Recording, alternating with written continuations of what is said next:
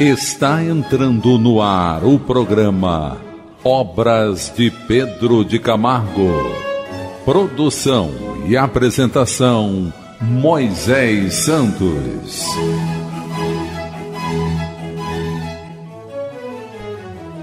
Caríssimos ouvintes da Rádio Rio de Janeiro, eu sou Moisés Santos e este é o programa Obras de Pedro de Camargo. Você que está acompanhando conosco, meu caro ouvinte, aqui pelas ondas legítimas da fraternidade, pela Rádio Rio de Janeiro, buscando a compreensão do Evangelho, tornando as palavras de Jesus ferramentas valiosas para a qualificação das nossas vidas, para melhor comungarmos com todos esses recursos, com todas essas ferramentas libertadoras de todo mal, agindo no campo do bem, no trabalho, no desenvolvimento, da luz que podemos estabelecer, brilhando em nossos corações esse propósito maior de crescimento e maturidade de espírito. E para nos auxiliar, nós temos a codificação kardeciana, sempre como base para estabelecer a concordância dos ensinamentos da visão clara e aprofundada desse grande vulto do Espiritismo, que é Pedro de Camargo e que tem o pseudônimo de Vinícius. Você já sabe, estamos estudando a obra em torno do Mestre, da editora da Federação Espírita Brasileira. E hoje vamos estudar juntos o capítulo A Unidade da Fé. E Pedro Camargo inicia o capítulo dizendo: apreciando a convicção e a firmeza com que um certo centurião romano lhe solicitara a cura de sua ordenança, disse Jesus em verdade afirmo que nem mesmo em Israel encontrei tamanha fé. E digo mais: muitos virão do Oriente e do Ocidente, e hão de sentar-se com Abraão, Isaque e Jacó, no reino dos céus, e certos filhos do reino serão excluídos. Mateus capítulo 8, versículos 10 a 22. O Pedro Camargo inicia trazendo um fragmento do Evangelho de forma resumida para demonstrar uma certa personagem que estabelece é, colóquio com Jesus e pede para Jesus curar o seu escravo. Mas ele era um homem muito bondoso e nem parecia que seus escravos eram escravos, mas na verdade pessoas da família. Vamos conhecer mais esse personagem, esse centurião romano. Vamos elucidar este verso. Elucidando o verso. E entrando Jesus em Cafarnaum, chegou junto dele um centurião, rogando-lhe e dizendo: Senhor, o meu criado jaz em casa, paralítico e violentamente atormentado. E Jesus lhe disse: Eu irei e lhe darei saúde. E o centurião respondendo disse: Senhor, não sou digno que entres debaixo do meu telhado, mas dize-me somente uma palavra, e o meu criado há de sarar. Pois também eu sou homem sob autoridade, e tenho soldados às minhas ordens. E digo a este: vai, e ele vai. E a outro: vem, e ele vem. E ao meu criado: faze isto, e ele o faz. E maravilhou-se Jesus ouvindo isso, e disse aos que o seguiam: Em verdade vos digo que nem mesmo em Israel encontrei tanta fé. Mateus capítulo 8, versículos 5 a 10.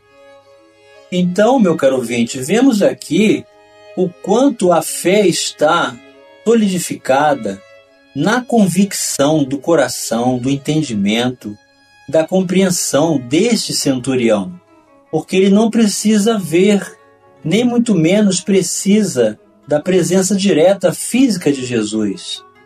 E tamanho é a sua receptividade e a sua percepção do amor, do potencial de cura de Jesus, que ele sabe que, sendo centurião, tem ao seu dispor cem soldados que o obedecem, os seus criados e obedecem sem que ele esteja presente. Ele sabe pelas consequências se foi obedecido ou não. Assim também ele sabe se Jesus disser que quer que o criado dele seja curado, basta que Jesus diga, e o céu se movimentará, e a luz dos mensageiros celestes trarão os recursos compatíveis com essa ordem de Jesus para estabelecer a cura. Mas essa cura ocorre por causa desta fé desse centurião, que ama o seu criado, que o tem como um filho. Então, o sentimento, a segurança, a convicção, essa certeza íntima do movimento da luz que pode ser executado em favor de alguém, através da prece, através do comando da palavra da vontade de Jesus, sob a vontade do Pai Celestial, e o servo estaria curado. E Pedro Camargo continua: Ao leproso samaritano que se prosterna aos seus pés, agradecendo-lhe a graça recebida, disse Jesus: Ergue-te e vai, a tua fé te salvou. Lucas, capítulo 17, versículo 19.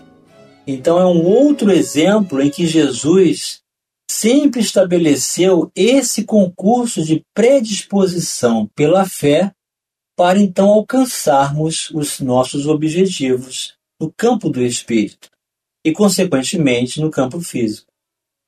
Os amigos do judeu paralítico, interessados em sua cura, não podendo penetrar na casa onde se achava o divino esculápio, do corpo e da alma, alçaram o leito do enfermo ao telhado e dali o arriaram por meio de cordas. Então, tamanha era a aglomeração devido à fama de Jesus, do seu verbo encantador, da sua apresentação direta e consoladora, convidando-nos à construção do reino de Deus, as suas curas, eram tantas pessoas naquela casa que para conseguir acessar Jesus foi necessário abrir um, um buraco no telhado e descer o enfermo acamado até onde estava Jesus.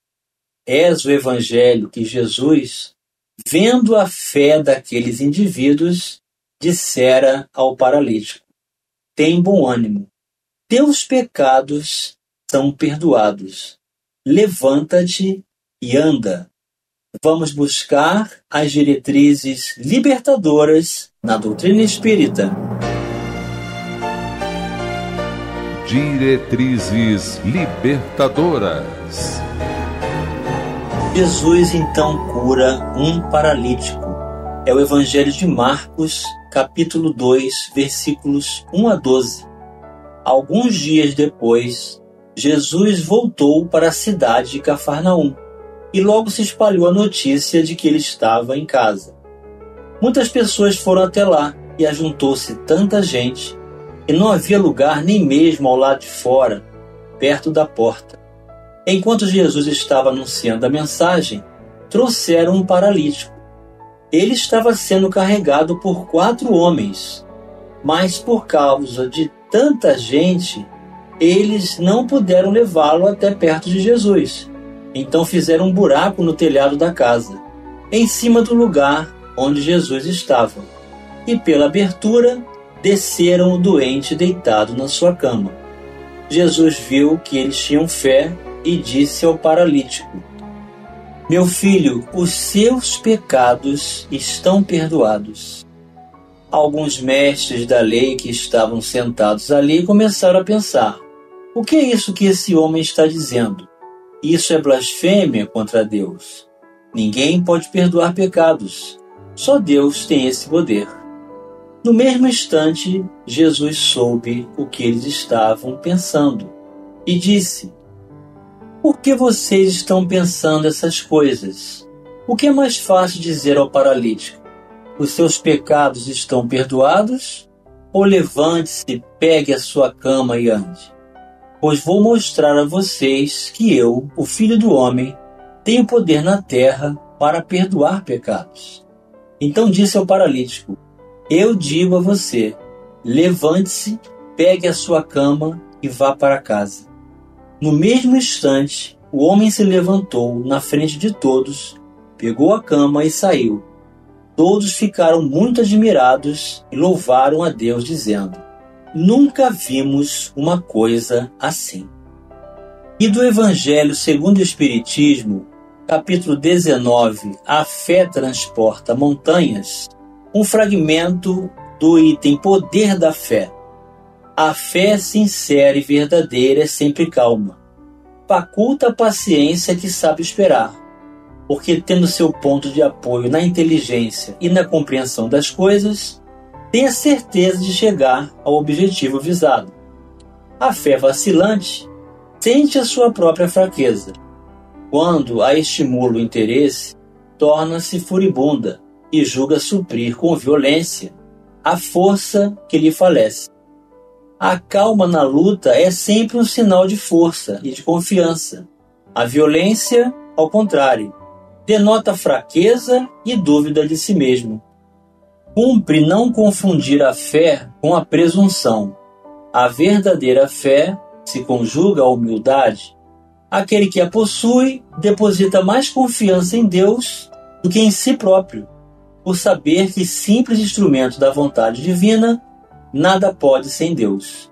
Por essa razão é que os bons espíritos lhe vêm auxílio.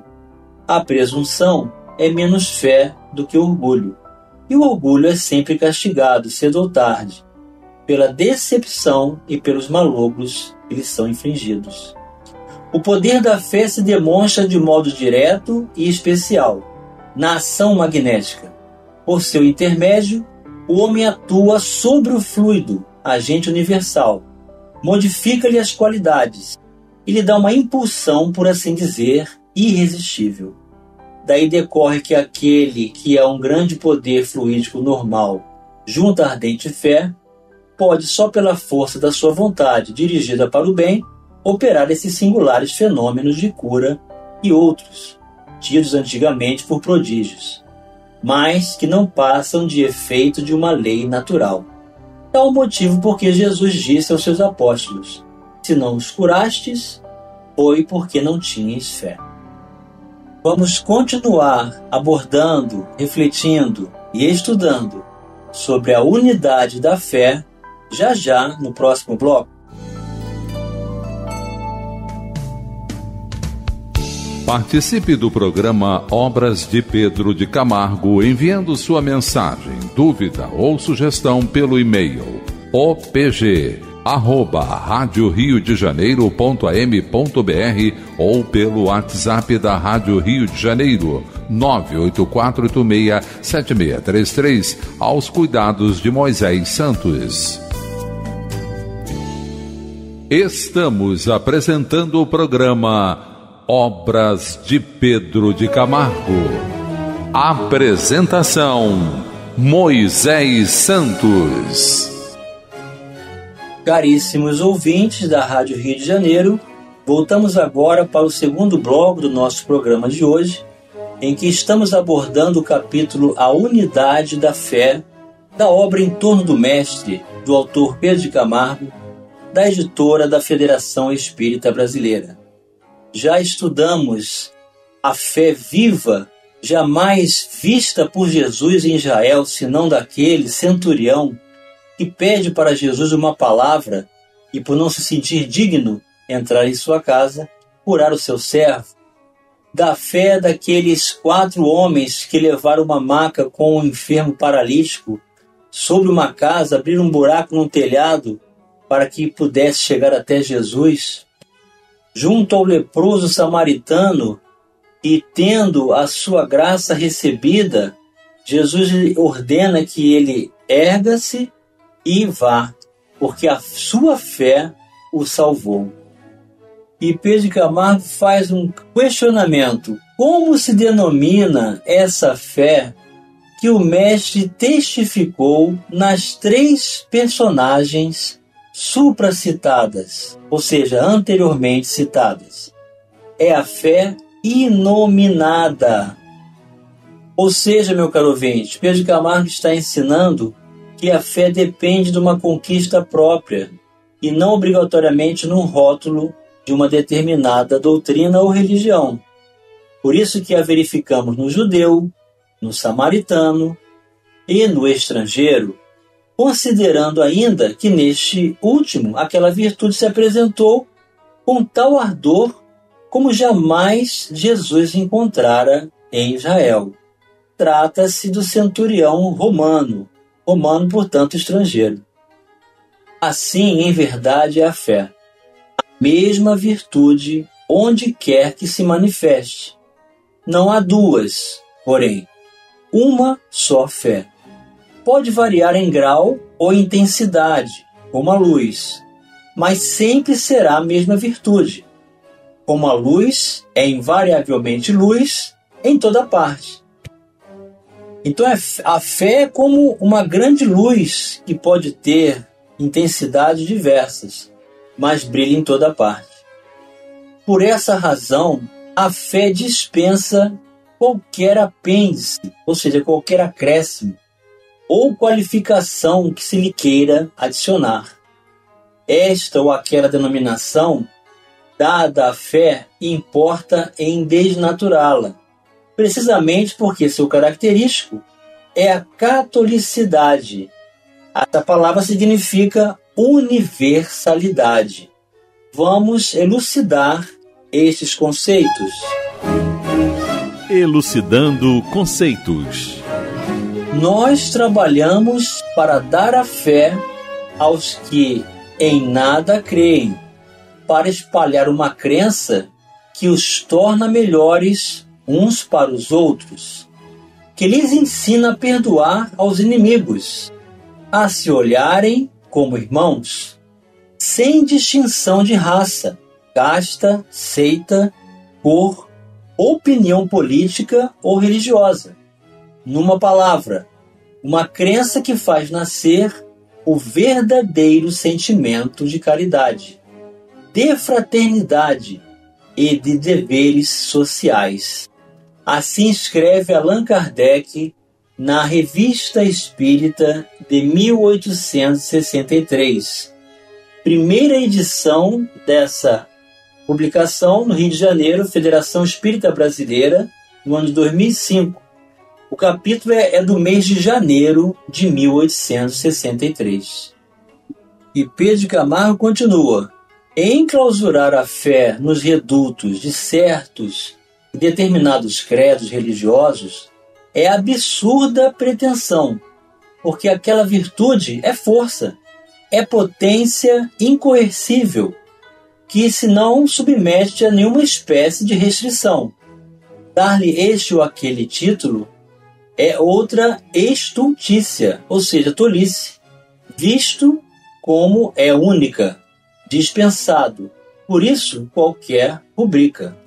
Ou seja, não tem assinatura, não tem identificação própria, generalizada, não tem uma apresentação exterior de rotulagem, de aparência, de tipos de roupas ou de condição social.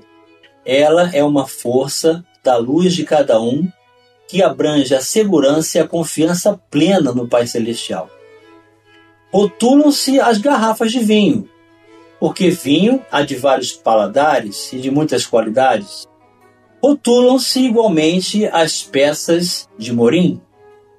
Morim, meu caro ouvinte, é um pano branco de algodão usado especialmente para roupa de baixo e roupa branca, também chamado madapolão, pois fabrica-se esse tecido mais grosso ou mais fino, cru ou alvejado, com maior ou menor metragem, estreito, largo e infestado.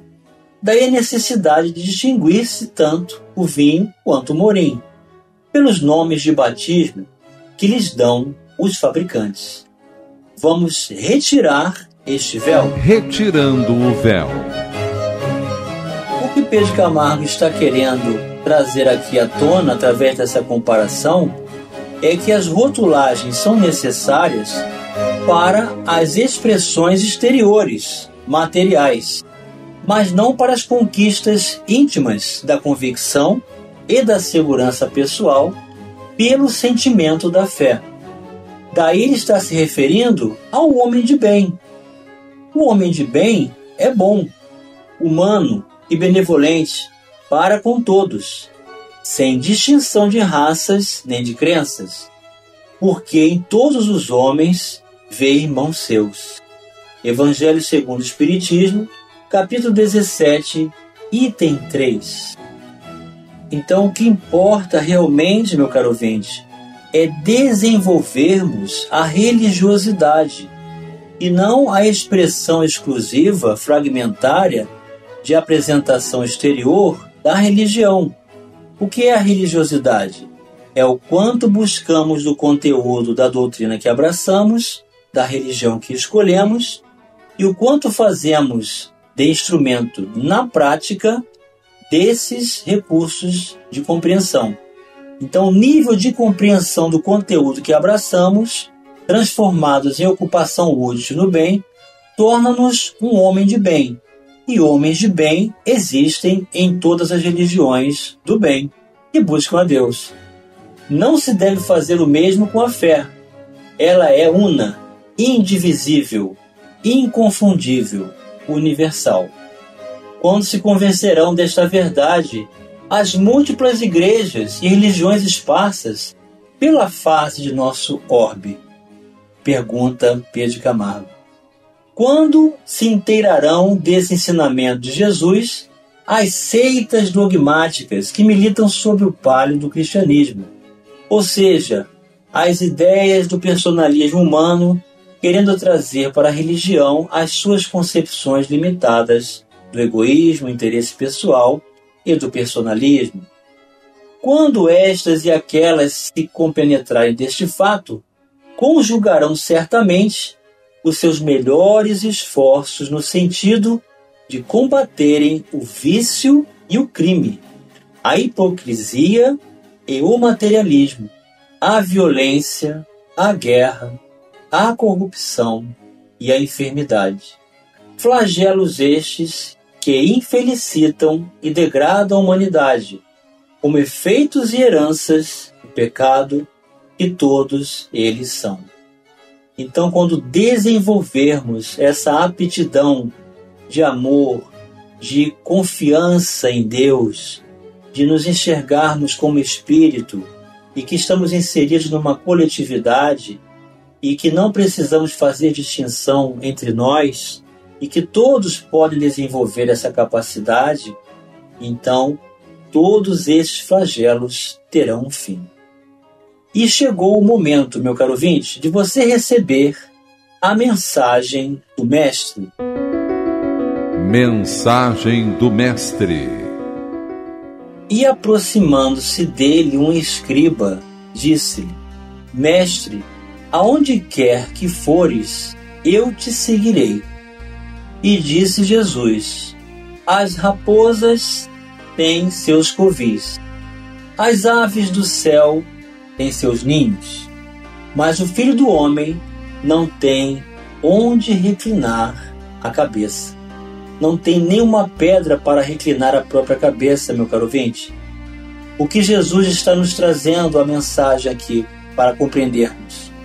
Que as nossas apropriações não sejam os interesses passageiros que nos escravizam aos erros, aos excessos, às ilusões, às anestesias de consciência, quando não cumprimos o dever do exercício do bem.